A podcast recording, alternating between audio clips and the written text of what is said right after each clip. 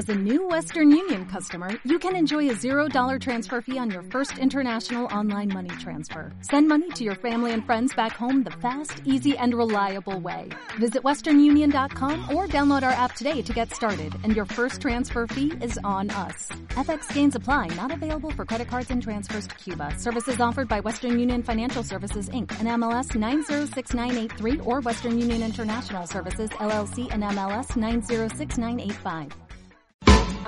MBS Radio y el Dr. Zagal han dispuesto una generosa y elegante mesa para celebrar este banquete. ¡Pasen!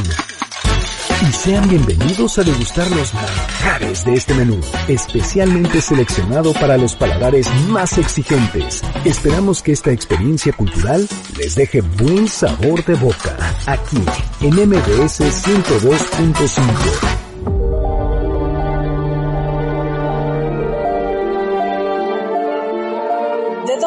surgió la dinastía de los Borbones? ¿Cuándo comenzaron a gobernar España? ¿En qué consistieron las reformas borbónicas? ¿A qué rey le preocupaba más la carpintería que la corona? ¿Hay países donde aún gobiernan los Borbones? ¿Qué platillos se preparaban en sus cocinas?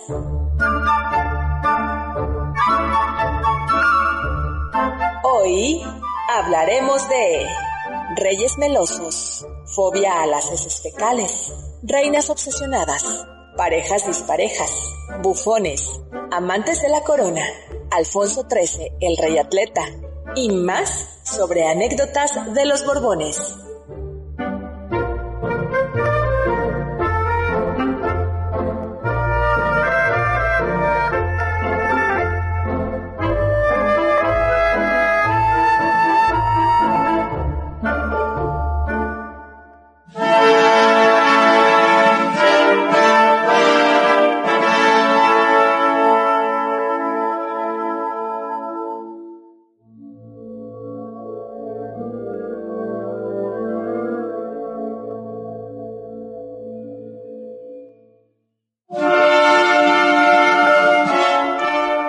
II, rey de España, ha muerto. Carlos II, el hechizado. Se lee su testamento en el Alcázar Real de Madrid. Los cortesanos quedan estupefactos. La casa de Austria no puede contener su rabia. Le han arrebatado su corona. La casa de Borbón, en cambio, celebra con Francia, con España, y los territorios americanos, el poder de los Borbones es inmenso.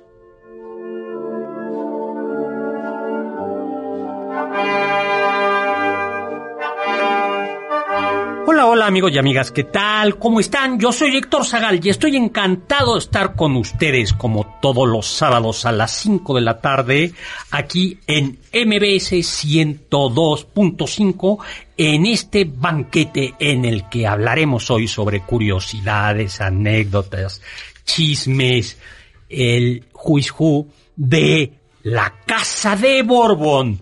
Y nos acompaña, como siempre, elegante, distinguida, vistiendo una mantilla y un elegantísimo vestido de seda, doña Carla Aguilar.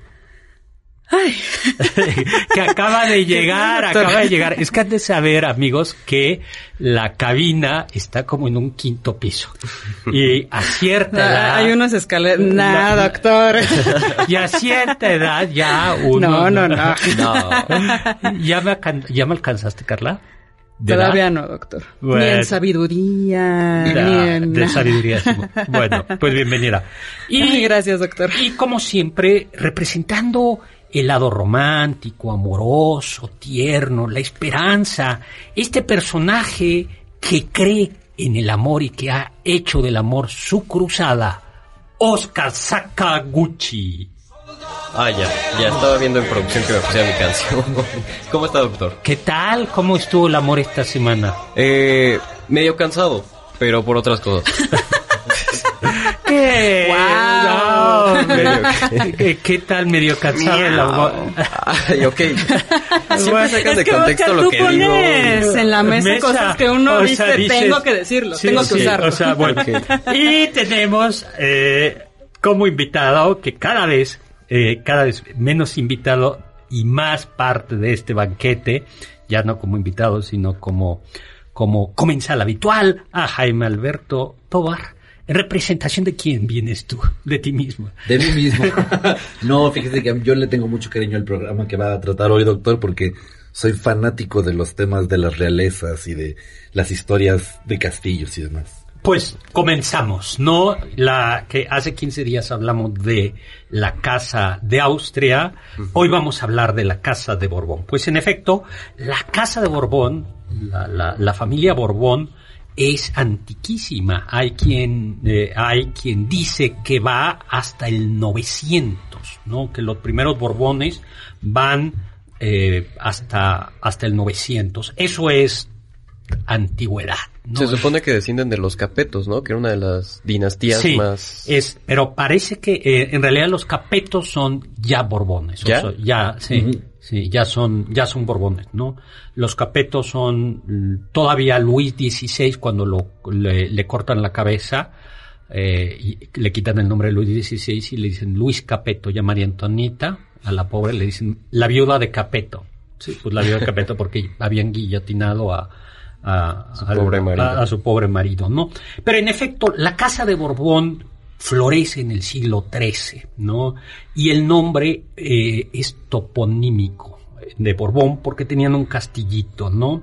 El castillo de Borbón. Borbón. ¿Tú lo conoces? No, doctor, no he estado ahí. Tú, tú que sí has como viajado mucho. No, nunca he estado en la región de Auvernia No. de Francia. de, de- bien, aunque como decíamos, eh, podría la, la, la, la- la- es una ya para el 987 comienza. Tenían un nombre, eh, el- los primeros Borbones eran algo así como Archimboldo, Archi no era Archibaldo, ¿no? Y, eh, de hecho el castillo tiene el nombre el Borbón Archambault. ¿no? Sí. Archambault, Ah, no sé. Archambold, pero ¿cuál sería Archimboldo? Así la traducción castellana ¿no? como Archimboldo. Archimboldo. ¿Te gustaría a ti eh, Pues ya me apellido Sakaguchi, entonces pues... Pues, es que aquí ponemos nombres también. Digo, eh, en este programa Sugerimos nombres para los hijos. ¿no? Archi- Archimboldo. O si quieren empezar una dinastía, aquí hay unos cuantos. Archimboldo. Bueno, pues eh, la primera corona que consiguieron fue la del reino de Navarra. Navarra era un reino independiente que tenía una parte, eh, una Navarra en España y una parte en Francia, ¿no? La, Navarra- alta y la baja Navarra. Exactamente. Fue eh, allá por el 1555. Después, en 1589, consiguieron la corona francesa, cuando Enrique III de Navarra. Y luego ya, eh, por eso eran los reyes de Navarra y de Francia. Y es por eso que hay ahí que una misma persona puede ser Enrique tercero de algún lugar y Enrique quinto, cuarto de algún otro, ¿no, doctor? Exactamente, exactamente, ¿no? No es lo mismo de- dependiendo de... ¿De, cómo- qué reino estamos hablando? Sí, Enrique, por ejemplo, era Enrique III de Navarra y en Francia era Enrique IV. Enrique IV. Para, y, y- y los Borbones llegaron a Francia, terminaron su carrera en 1789. ¿Qué pasó, doctor? Cuando la guillotina... ¿Está usted ahí, doctor? eh, recuer- no, por, yo, yo, yo estaba en huyó. Yo salí corriendo, yo salí. Yo le decía a Luis XVI. Pero usted es ilustrado, doctor. Siempre nos anda diciendo que se ha pereado y no Sí, sé sí, cuántas sí, cosas se ha más. pereado de por eso. Usted fue a meter las ideas ahí a Francia. Sí, pero yo, la- era la ilustración, no la guillotinación. O sea, eso es- fue un exceso, fue un exceso. Bueno. Igualdad en muerte, todos guillotinados.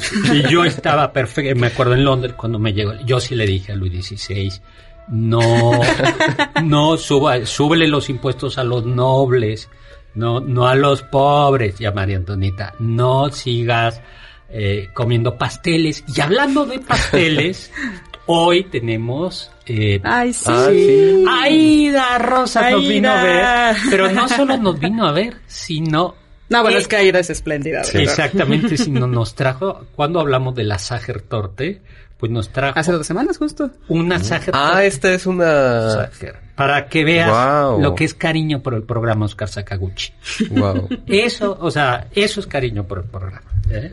Wow. O sea, ya viste la muestra, ¿no? Es que ya lo había estudiado cuando vimos el programa de los Habsburgo. Pues tenemos- Ahora hay que empezar a traerlos cada fin de Ajá. semana, más allá del estudio. Aida, Aida, muchas gracias. Sí, porque nos, lo nos vamos a comer terminando el, el programa. Aida, Aida, muchísimas gracias. Bueno, entonces, en efecto, en 1789, la guillotina cobró la vida de Luis XVI. ¿Se acuerdan aquel famoso dicho de Luis XIV construyó Versalles, Luis XV lo disfrutó y Luis XVI pagó la cuenta? Eh, pe- pero en- luego vino la Revolución Francesa, donde todo el mundo se, pasó, se mató, el primer imperio francés, y en 1815, cuando cae Napoleón Bonaparte, los Borbones regresan a eh, por mm, un hermano de los eh, un hermano de Luis XVI, Luis XVIII, eh, 16, 17, sí, Luis XVIII regresa a Francia y van a gobernar en- de- y van a gobernar, pero luego llegará una revolución y nuevamente acabará eh, acabará el reinado de los Borbones, ¿no? Pero ¿cómo llegaron a España Borbones? Que era lo que contábamos al inicio. Pues Carlos II, el hechizado, ¿ustedes saben por qué le decían el hechizado? Po- Pobre, es que estaba súper enfermo de todo. Ya ven que hablábamos de la mandíbula Habsburgo. Sí. Él me parece que es el ejemplo perfecto de ella. Era estéril, me parece que ni siquiera podía masticar la Sí, comida, sí, sí. tenía que tragársela, débil, de todo. Mal. Dicen que cuando le hicieron la autopsia, descubrieron que sus partes pudendas, eh, está, decía, decía un, un médico, estaban como podridas, ¿no? Chiquitas y podridas. Ay, qué ¿Cómo feo. pasas? Gracias. Oscar Sakaguchi. No, Más pero o menos eso fue lo porque que creo. sufría Sí. de tantas cosas, buscaba muchísimos remedios y es por eso también que le decían Sí, el hechizado, claro. porque buscaba muchos remedios, pero también porque decían, es que tú estás maldito, amigo. Sí, pues sí, pues sí, en efecto, algo, algo así, ¿no? Entonces, pues resulta que él le, de- le, le dio, le, le dejó A su sobrino, ¿no? a su A sí, Felipe V, el nieto de Luis eh, 14, XIV. el rey sol, Y de María Teresa de Austria. y de María Teresa de Austria, ¿no? Es decir, a- o, eh, Habsburgo. Y se armó la de San Quintín, ¿no? Es la... la o sea, Justo eh, así, doctor. ¿Por qué? Porque eh, eh, muchos, los partidarios de Habsburgo en España dijeron no.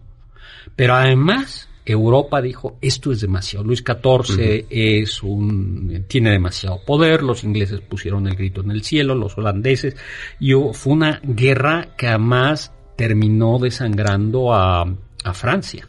Al final la guerra terminó, la guerra de sucesión, con un acuerdo de, bueno, sí se puede quedar Felipe V siempre y cuando nunca se unan las dos coronas en la misma persona. Es decir, Así la es. corona de Francia Y la de España. y la de España, ¿no? Que creo que fue de es un buen 1700. acuerdo, ¿no?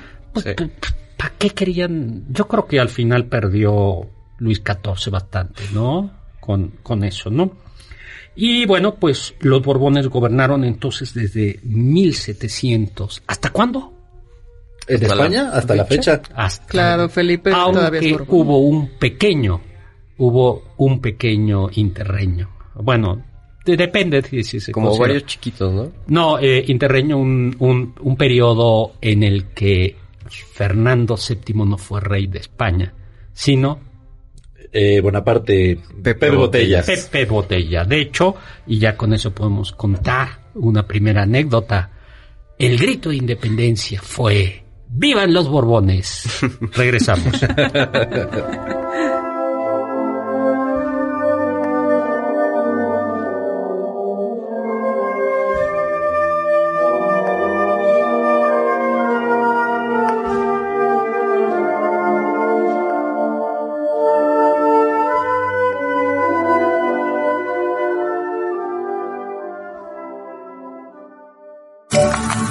diccionario del doctor Zagal.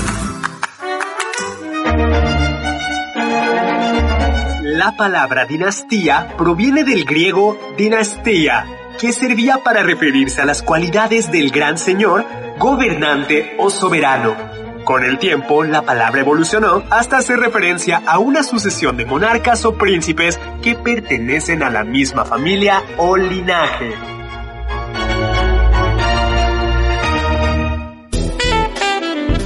No te pierdas ninguno de nuestros menús y sigue el banquete del Dr. Zagal a través de las redes del 102.5. En Twitter, arroba mbs 102-5.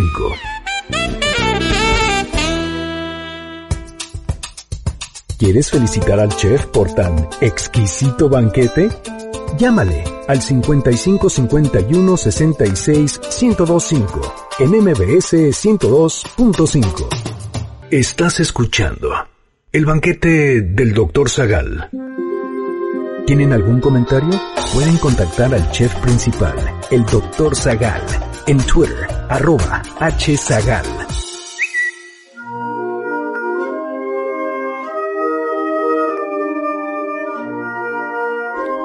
Hola, hola, estamos de regreso. Soy Héctor Zagal y estamos aquí en MBC 102.5 en este banquete en el que estamos hablando sobre la casa de Borbón. Le damos la bienvenida a Eduardo Rivadeneira, que llegó porque tenía un pequeño percance, pero ya está por aquí, ¿no? Eh, le damos también un saludo a Juan Manuel que nos está escuchando en Twitter. Ivan Yar dice que ya empieza el banquete y los Borbones.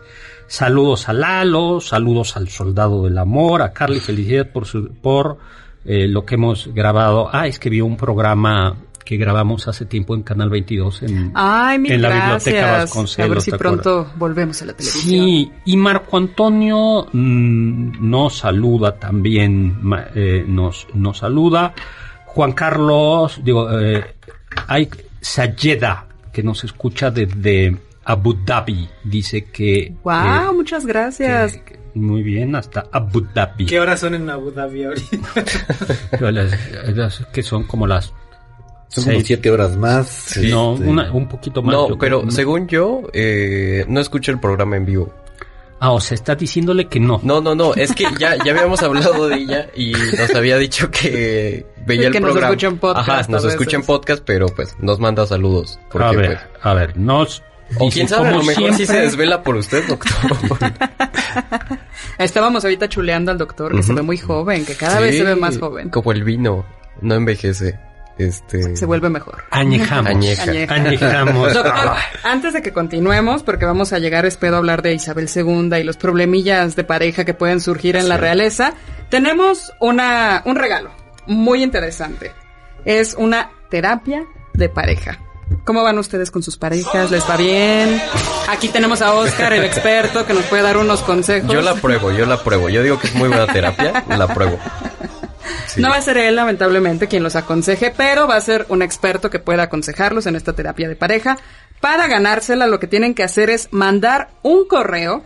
Este correo tiene que ser un video donde platiquen los motivos por los cuales ustedes desean ir a terapia de pareja. Lo tienen que mandar a premios.mbs.com.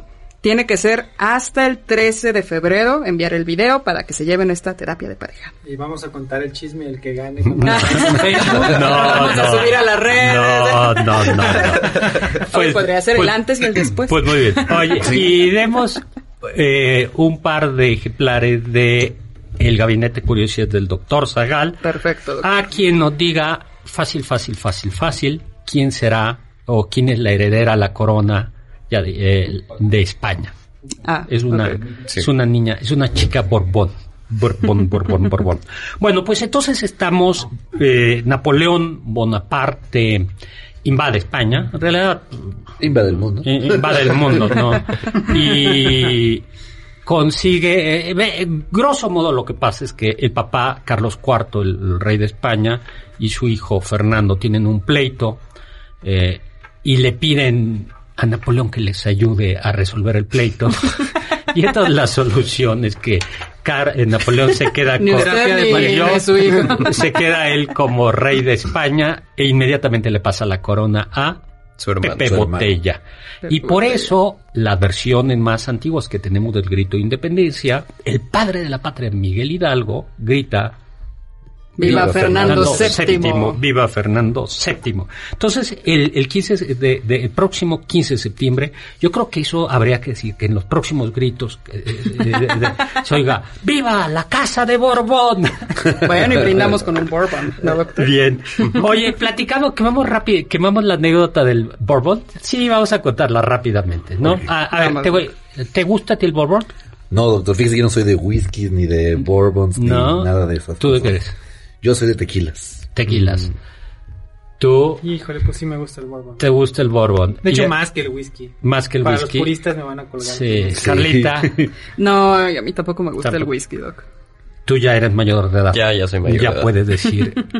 Sí, ¿Te sí me gusta. el es Bourbon? que a mí no me gusta tanto la, o sea, las bebidas que son agrias, entonces como que el bourbon es más eh, dulzón y, y pues a sí. mí no me gusta. Ya lo tomo porque nunca se le puede hacer el feo, pero prefiero el whisky. Bueno, el bourbon es como la versión estadounidense del, del whisky porque está hecho a base de maíz y por eso es dulce. ¿Y por qué se llama bourbon? Pues porque... A ver, ¿por qué se llama bourbon? Era una región en Estados Unidos donde se, se hacía también en Fayette y en Bourbon, eran regiones donde se producía este whisky que es de maíz, malta y centeno. Y ambos condados hacían homenaje al marqués de Lafayette, Gilbert du Mo- Mortier, supongo que se pronuncia, y es un personaje muy importante durante la revolución de las Trece Colonias. Exactamente, porque los franceses ayudaron a los eh, a los independentistas contra Inglaterra y mandaron entre ellos al marqués de Lafayette, que estaba emparentado Con la casa de Borbón. Y entonces en honor de eso se puso el el, el Borbón. ¿no? Entonces en realidad solo es el nombre. Solo, solo, solo es el nombre. Los Borbones no, no tomaban, Bourbon. no tomaban Bourbon. ¿no? Pero ojalá el siguiente sábado nos traigan. ¿No que no te gusta? Oye, ¿Mande? ¿No que no te gusta? No, yo dije que sí me gustaba. No, pero gratis. oye, lo que sea. No le hago el feo Sí, como que doctor. Oye, pero ya estás, este, sí, sí, ¿Mande? ya estás- No, grandes ideas, ando de tiburón. De Sí. cada cosa rica que hablemos el siguiente programa, pueden pasar. Bueno, el hecho es que entonces sí, eh, Fernando VII es depuesto, es, apresa, es preso por, por los franceses y comienza la llamada Guerra de Independencia en España, que es una guerra en donde finalmente se logra derrotar a los, a los franceses.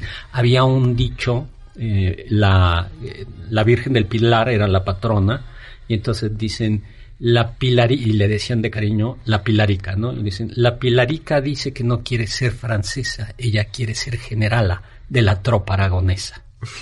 y era de la, es, es esa, eh, esa época. Finalmente regresan, Fernando VII se le conocía como el deseado. No, no porque fuera galán, sino porque... Deseaban que regresara al- Sí. al trono. Pero regresó y, ya había constitución, ya no era rey absolutista. y eso no le gustó. Pues Ah, no. tenían, había una, había una intención, según tengo entendido, de que ocurriera que se trajeran a Fernando VII a México, ¿no? Sí, de hecho hubo, como sí pasó con la familia portuguesa, la familia real portuguesa sí alcanzó a salir a tiempo de Portugal y llegaron a Brasil. Y la familia española, la familia real española, tuvo esa idea. Pero hubo un motín que impide, fue una mezcla, hubo un motín de los españoles que dijeron no, no, y falta de velocidad y llegaron los franceses. Y la verdad es que hubiera sido otra, eh, otra, otra historia, porque por eso la, la independencia de Brasil, por eso fue pacífica, porque se quedó la familia, un heredero mm, allá y por eso el imperio del Brasil se, se independizó eh, pacíficamente. Pero bueno, regresó Fernando VII, se convirtió en un rey absoluto, desconoció la constitución, fue un desastre. Y luego eh, había algo que se llamaba en España, los Borbones tenían una ley que era la ley sálica. ¿A, quién le suena que es la ley sálica? A mí, doctor. A ver. La ley sálica establece que hereda el trono el hombre, o sea, el varón más próximo, ya sea en línea agnaticia o cognaticia. Ay, a ver, esas, no me, ¿Eso esa- esas palabras. Ah, han de saber que Jaime es abogado, entonces, a ver, esas me impresionaron. Ok, agnaticia es que es de, de sangre, o sea, es, vínculo directo, como Ajá. por ejemplo eh, un padre con un hijo es primer grado por línea agnaticia. Entonces, la ley sálica establece justamente esto. Heredan agnáticamente los, ma- los varones más próximos. Oye, la otra línea, La cognaticia. ¿esa cuál es? Si no hay herederos directos este, por sangre en- como entre padres e hijos, por ejemplo, el varón más próximo en mi caso sería mi hermano. Entonces, ese es mi cognado, que es el que está como a un lado. Y entonces se, el, el trono se transmite en, esa, en ese orden, excluyendo a las mujeres. Bueno, pues esa, la- en España no había rey- ley sálica, por eso, eh, por eso Isabel I Castilla fue reina, Juana de Ca- Juana la Loca fue reina. No, no fue, ¿no? Al Eh, final le metieron. al en- final La pe- encerraron. Sí, pero si era. Bueno, le heredaron los tronos. tro- lo- sí, pero la, la desconocieron. Pero, pero- Su papá y su hijo. Sí, sí, sí.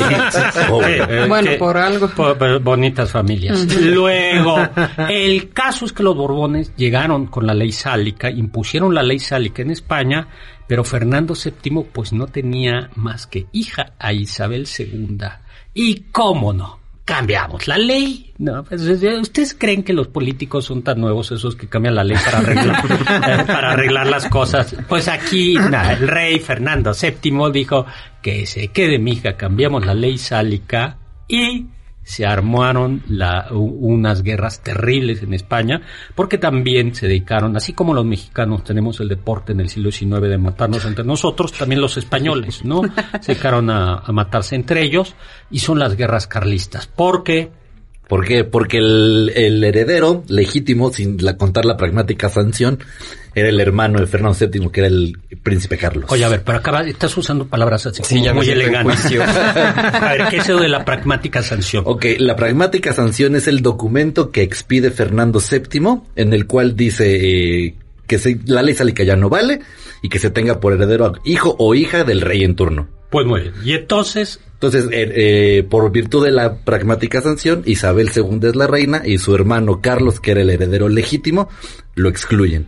Y entonces por eso son las guerras carlistas, porque son los que, los tradicionalistas, los que querían mantener la, pues la ley anterior, eh, pelean para mantener al rey originario. Pues muy bien, y son las terribles guerras carlistas. Al día de hoy todavía hay carlistas. En España nos vamos a un corte y le damos nuevamente las gracias a Ira que nos trajo esta deliciosa sacertorte y mil gracias a todos ustedes.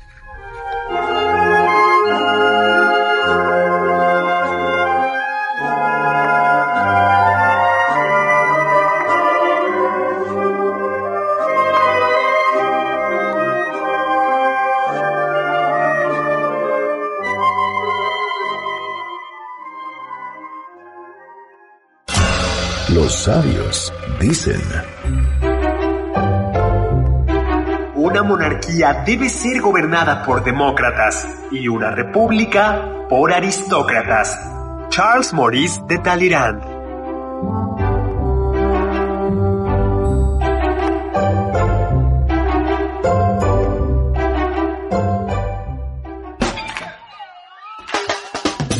¿Faltaste alguno de nuestros banquetes? ¿Quieres volver a degustar algún platillo? Escucha el podcast en mbsnoticias.com.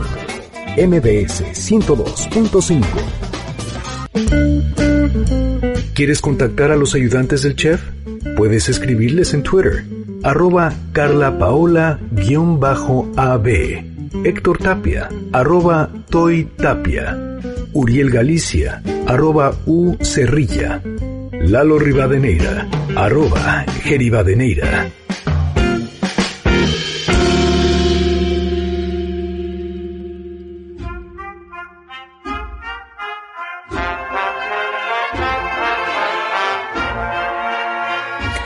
Hola, hola, estamos de regreso. Soy Héctor Zagal. Aquí en el banquete, el doctor Zagal me acompaña Carla Aguilar, Jaime Alberto Tobar, Eduardo Rivadeneira y Oscar Sakaguchi hablando sobre los Borbones. Eh, tenemos Memoteca nos dice que si se puede ver en YouTube simultáneamente el programa, no. Ah, que si- no. Que si tengo mi canal, sí, pero la verdad es que he dejado ya la semana, pero voy, le prometo que este semana, este semestre Sí voy a Lo regresar, retomo, lo, lo retomo. Luego Telma nos manda saludos. Alma gracias. desde la milenaria Cho- Cholula, saludos a Carla Paola, a Héctor Zagala, a todos. Ay, muchas, muchas Y- gracias. Y que su, ella y su hijo de nueve años están escuchando el programa, lo escuchan en podcast y les gusta. Luego, Marco Antonio Oficial, ¿cuál es el parentesco entre los Windsor y los Borbón? ¿Cuál creen que sea el futuro de la familia real española? Ay, sí, sí están emparentados, Windsor y Borbón. A ver, a, no. a- a ver, nuestro consultor de... Mm, Según yo, no están emparentados. Eh, la casa de Windsor es originalmente la casa de Sajonia-Gotha-Coburgo. Eh, que están, eh, la- el lado patronímico, o sea, el del el pr- el príncipe Felipe, eran los Mountbatten o los Battenberg. Que no están, o sea, ellos están emparentados con los Habsburgo. Sí, pero no están emparentados No, te voy a decir los- por qué. Eh, porque una nieta de la reina Victoria, no me acuerdo si nieta o reina de la nieta Victoria, eh, se casó con un Borbón. Una nieta de la... Lo sí. voy a tener que investigar. Eh, no ahora, ahora mismo, sí. Una que debe ser Victoria, por cierto, debe ser, yo creo que eh, Victoria se casó Con lo cual, con, con una un- serie de muertes trágicas inesperadas, podremos tener una emperatriz del mundo casi casi, ¿no? Podría ser. Luego, eh, Vania nos está escuchando, nos, nos está escuchando ya también. Y Ay, doctor, yo quiero mandar unos saludos a Vale. mi abuelita, mi abuelita Rosy. Muy feliz cumpleaños. Fue apenas su cumpleaños. Entonces, Ay, muchas sí. felicidades, abuelita. Te mando un gran abrazo. oye, le mandamos un súper abrazo a Sergio Almazán, que cumple años mañana. Ah, sí, es cierto. Que cumple años Muchísimas, mañana. muchísimas felicidades. Aquí había un pastel bien rico, de- híjole, un brazo de gitán. ¿Le dieron? Sí, a mí sí me ofrecieron. ¿A ti, a ti no? Yo llegué tarde. ¿A Los no? beneficios de la nobleza. Bueno, pues entonces eh, hay una sede de guerra, las guerras carlistas, Sí. eh, y se mantiene, eh, se mantiene la dinastía hasta Alfonso XIII, cuando em, bueno, no, hay un periodo, hay una república. en- Sí, la un- Segunda República No, hay una primera república. Sí, correcto. Hay una primera república en el siglo en el siglo XIX, pero regresa, la, la tumban, regresan los Borbones y en 1931 en España hay está el ambiente caldeado, polarizado entre izquierda, derechas, conservadores, liberales, tradicionalistas, no tradicionalistas, aquello está. Hay unas elecciones, unas elecciones generales y eh, en 1931, y digamos que la oposición de vocación republicana gana, y Alfonso XIII huye de España. Más que huye, se exilia. No abdica. No abdica, pero dice yo no, yo no quiero provocar líos. eh, Yo me retiro. Se retiró y comienza la Segunda República Española. Claro, porque había pasado unos hechos recientes, ¿no? Ante los cuales no quería... Tenía, bueno, tenía poco de haber pasado lo, del, lo de los zares de Rusia, ¿no? Sí. Sí, sí, sí. Entonces por dijo, no, no me vaya a Sí, pasar a mí. Sí, tenía, sí, eh, claro. sí, Est- no, Estos bolcheviques se ven que son... Sí, bueno, ya sabía que seria. dijo, no, mejor. Y mejor me voy a Mejor Monte aquí Carlo. que aquí murió. Me, me voy a Monte Carlo a gozar de Hotel la de vida. París. Exactamente, ¿no?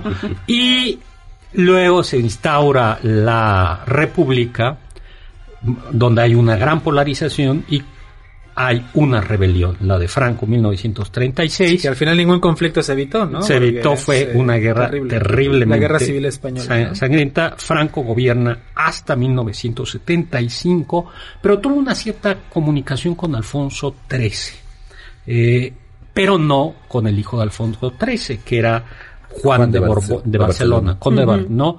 Y Franco, ¿qué dice? ¿Quién va a heredar? ¿Quién va a heredar la chamba? Bueno, ¿a quién le, ¿con quién se acuerdan que herede Juan Carlos, que es el nieto de Alfonso XIII?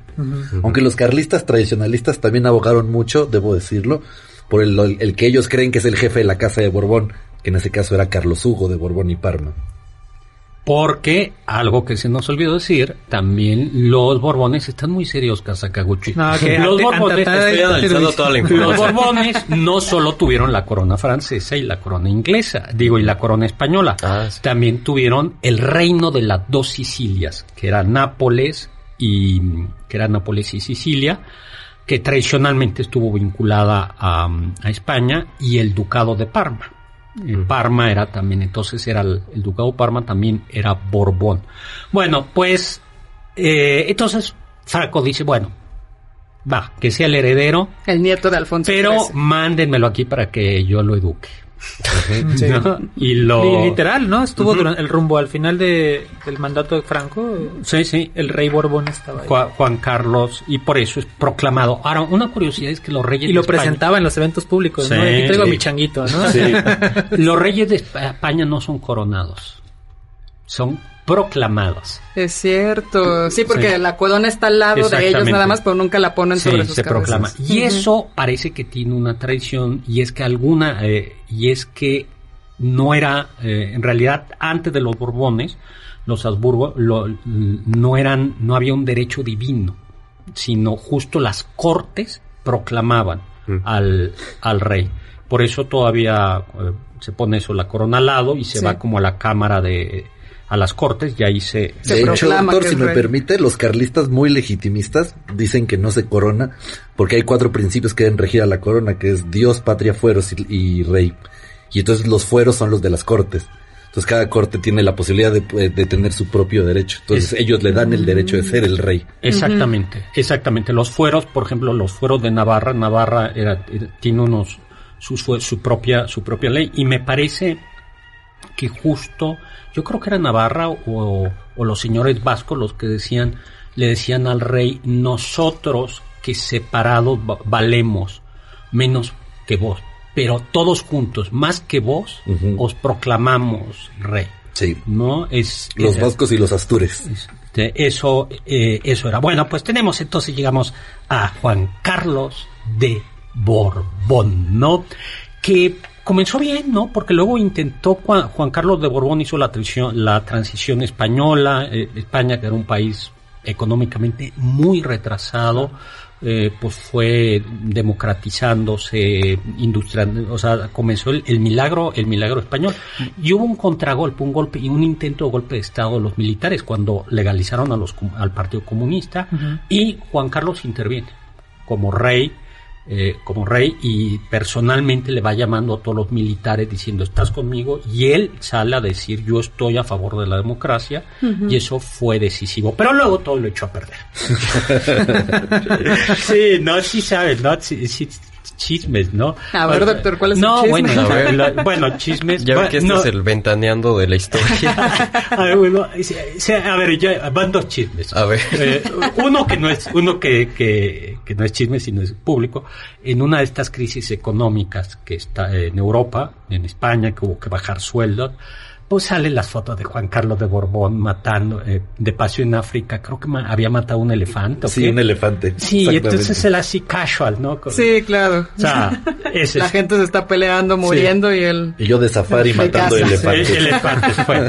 Pero el chisme, el chisme, este me lo contó eh, eh, el papá de Juan Carlos de Borbón.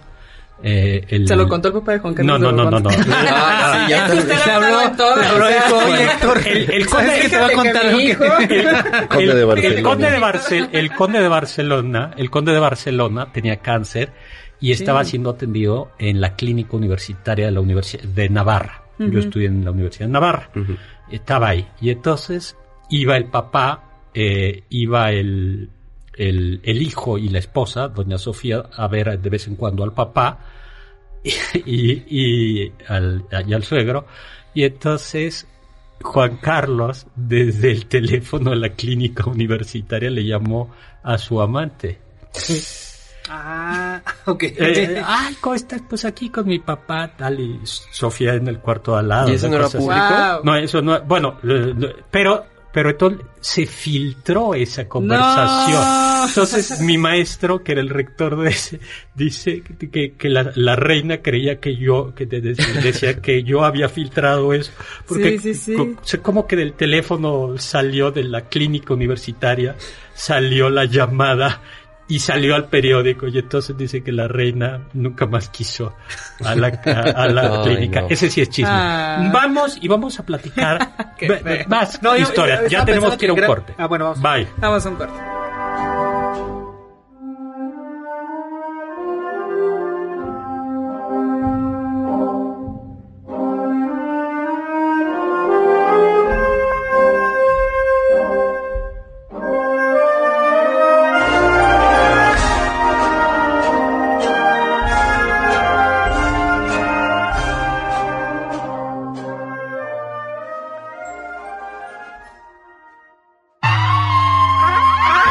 Escuché que... Aunque Fernando VII solía ser muy discreto en público, con sus esposas era otra historia. El monarca se casó cuatro veces y, aunque parece que a todas les puso el cuerno, no fue impedimento para dirigirse a ellas de forma sumisa y extremadamente cariñosa. En las cartas que les escribía, les llegaba a decir mona mía, pichoncita de mi corazón o pimpollo mío.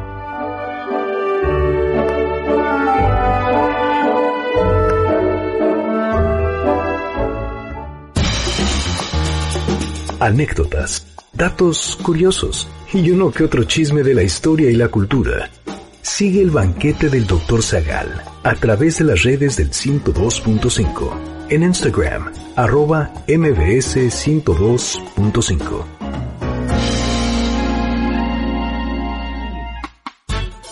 contacto con nosotros en nuestra página de Facebook, Dr. Zagal.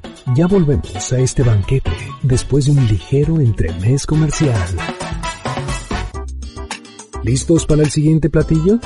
Quédate con nosotros. Aún hay mucho por picar y la promesa sabrosa, el postre. Hay quien dice que... Que más entretenía al rey Carlos IV eran los trabajos manuales. Las cuestiones de Estado eran plato de segunda mesa. En sus tiempos libres se iba a los talleres reales y la hacía de carpintero, ebanista, tornero o forjador.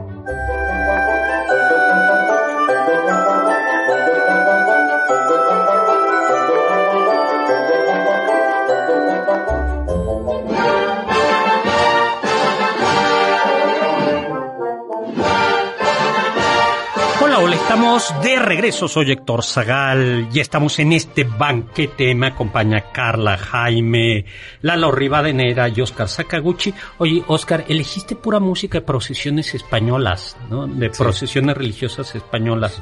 ¿Hubieras escogido algo así como también eh, algo de música española como Mecano? Eso también es de la No. época O de borbónica. Zetangana. No, O sea, sí. Rosalía, ay, Rosalía. Rosalía, Ay, no. Sí. Ya pongo aquí a... Ah, no, más actual. no. Saludos, nos manda eh, Chava Láser y nos pregunta, ¿en México hay o hubo nobleza? En México están prohibidos los títulos nobiliarios, pero sí que hubo en la Nueva España nobleza. Yo todavía por ahí conozco a tres o cuatro personajes que son Nobles. nobles. No, De- creo que a los de Santiago Calimaya, a los condes de Santiago Calimaya, a los condes de Eras de, So- de Eras de Soto, O a los, al duque de Moctezuma y Teruel, que es Ah, eh, pero- descendiente directo de Moctezuma. Exactamente. ¿Y dónde viven? En España, doctor. Que en España, y aparte de todo, déjeme que le diga hablando de los Borbones, que Isabel II, reina de España y de la Casa de Borbón, nombró al duque de Moctezuma y Teruel un grande de España, que es uno de los mejores títulos. O está el rey, el príncipe de Asturias y los grandes de España. Así es. Eh, los grandes de España son nombrados grandes de España, que es como la élite de la aristocracia, de una manera muy simple. El rey les dice, llegan y el rey le dice, cubríos, se pueden poner el sombrero. Y son los únicos que pueden tener el sombrero puesto frente al rey. No, pues. Entonces ¿No? los, los descendientes de Moctezuma hoy por hoy pueden cubrirse la cabeza frente al rey. Es, es, es curioso, ¿no? Que los descendientes de Moctezuma estén, estén allá. Ya platicamos una vez cómo México les pagaba, mm, po- porque la corona española les daba un dinerito por indemnización. Un estipendio. ¿no? Eh, y, que, y fue en este siglo, en el siglo XX, cuando se les dejó de pagar. Luego, pues ahí está, sí, sí hubo nobleza, marqueses de Acapulco, por ejemplo. Mi, mi próxima novela. Ay, qué padre. Sí, Quiero eh, ser marquesa de Acapulco. de Acapulco. Sí, era un título. Hoy en día no, ¿verdad? Pero No, Sí, yo, ya, yo digo. ya no. Pablo Torres. Corpus nos saluda desde de Zacatecas y hoy, hace 100 años, nació el escultor José Curi. Vania Carpio. Hola, Vania, ¿cómo estás? Un deleite, dice que escucharnos. Muchas y que ojalá siga con los videos de TikTok. Pues muchas, muchas. sí, sí, Ya lo vamos a poner a bailar al Doc. Ya, No, ya, no, al no. fin. Oye, no, no, yo no bailo. Doc, yo Pero, me acordaba de una anécdota. ¿Cuál? De la canción que escribió este Jean-Baptiste Lulic de Dios salve al rey. Es porque el rey Luis XIV Ay, sobrevivió a una operación de una fístula en el perineo. Ah, exactamente. Sin anestesia, sin nada. A los Usted- 48 años empezó a quejarse y lo tuvieron que operar. Con un bisturi. Y dicen que el rey resistió heroicamente. Sí, es que no se sin un nada. solo quejido. Entonces, ese gran himno de Dios salve al rey es gracias a que Luis XIV sobrevivió a su operación de la fístula anal. Ay, ay, ay, esta es otra más bonita. Alfonso XIII, que dijo, me voy de España, estaba en Monte Carlo y a él se le atribuye eh, que su, o su barman, bartender, le, el, el- un tal Emil hizo el cóctel Alfonso XIII. El original, el original, lleva Dubonet. ¿Les gusta el Dubonet? Ay, no sé qué sea. Es, pues, eh, es como un tipo vermut, ¿no? Sí. Mm, Pero luego fue evolucionando y el Alfonso XIII, ¿tú no lo has probado el Alfonso XIII? El actual, sí. Sí, es simplemente licor de café con crema, con crema, leche evaporada. Es delicioso. Suena bien. Ah, sí, no. Eh, ese es. Le puede, claro, le puede poner un poquito más de brandy para que macice, ¿no? ese, ese es. Luego, Isabel, tú tienes por ahí, vayamos a Francia porque estamos muy españoles. Ya, yo me sé Ah. la de Enrique de Borbón. A ver. Enrique de Borbón eh, era uno de los pretendientes al trono de Francia, pero le dijeron, a ver, o sea, sí podría ser, pero eres, eres protestante y para ser rey de Francia hay que ser católico. Y entonces dice, París bien vale una, una, una misa. Y ese lo, Wow. ese lo contraponían a un dicho de Felipe II Ajá. que decía, al menos decía, prefiero perder todos mis reinos que reinar sobre herejes. Nah. Wow, eso está más potente. Eso Eh, me gusta más. Sí. Y, A pero principios del sí, siglo el otro está muy XVII. liviano. eh, No, pues, es- Luis XIII. Este. Sí, Luis XIII, él fue rey de Francia, me parece que a los nueve años, y cinco años después lo casaron con Ana de Austria. Pero pues como los dos eran dos chavitos pubertos que no sabían este pues, cosas de su cuerpo ni nada, se dice que Oh. Artes amatorias. eh, fueron, pues nunca consumaron el, el matrimonio y eso pues preocupó a este Felipe IV, que era el hermano de Qué Ana de. Austria y que además era el rey de España. Ajá. Entonces Felipe IV habla con el Papa, el Papa este ahí mueve sus influencias, entonces este agarran a, a Luis XIII, le dicen, a ver, te vamos a meter aquí a una cámara eh, con un confesor y con un médico para que veas algo. Entonces eh, ya lo meten, eh, Luis ve ahí por una ranura o por algo y se da cuenta de que ahí estaba su hermana eh, fornicando con su esposo. Bueno, no fornicando. Bueno, si era su esposo, no fornicaba. Sí, cierto. Es que Estaba no, no encontré otra forma de decirlo. Teniendo relaciones sexuales con su marido. Ayuntando. Es que te- Ayu- ayuntándose carnalmente. Exacto. Ay, no. Entregando el débito conyugal. Legal. echando ahí. Iba a decir una barbaridad. Bueno, ya. Este, entonces lo curioso fue que después de ver a su hermana, como que algo se le alborotó a, a Luis. Caray. este, y, le dijo, oye, ¿y mi esposa? Y pues ya la llevaron y su esposa, como ya estaba enterada de todo, pues eh, lo estaba esperando ahí en la Ay, habitación. o sea que esa, o sea, que- pero, pero qué edad tenía. Era como el cine Tenía porno como del- del 14, 15 siglo de- años. Oye, pero- y de la realeza, además, Pero- cubre a tus hermanas, a tus Oye, primas. pero qué de eso, eso de ver a tu hermana. No, sí, no, eso eso no está bien. No, no. Pero pues aprendió. No, aprendió. Creo que pudo haber visto cualquier otra cosa. le, le podían haber explicado, ¿no? Con Mira, marionette, no, eso hubiera estado más feo, creo. Más no, traumante.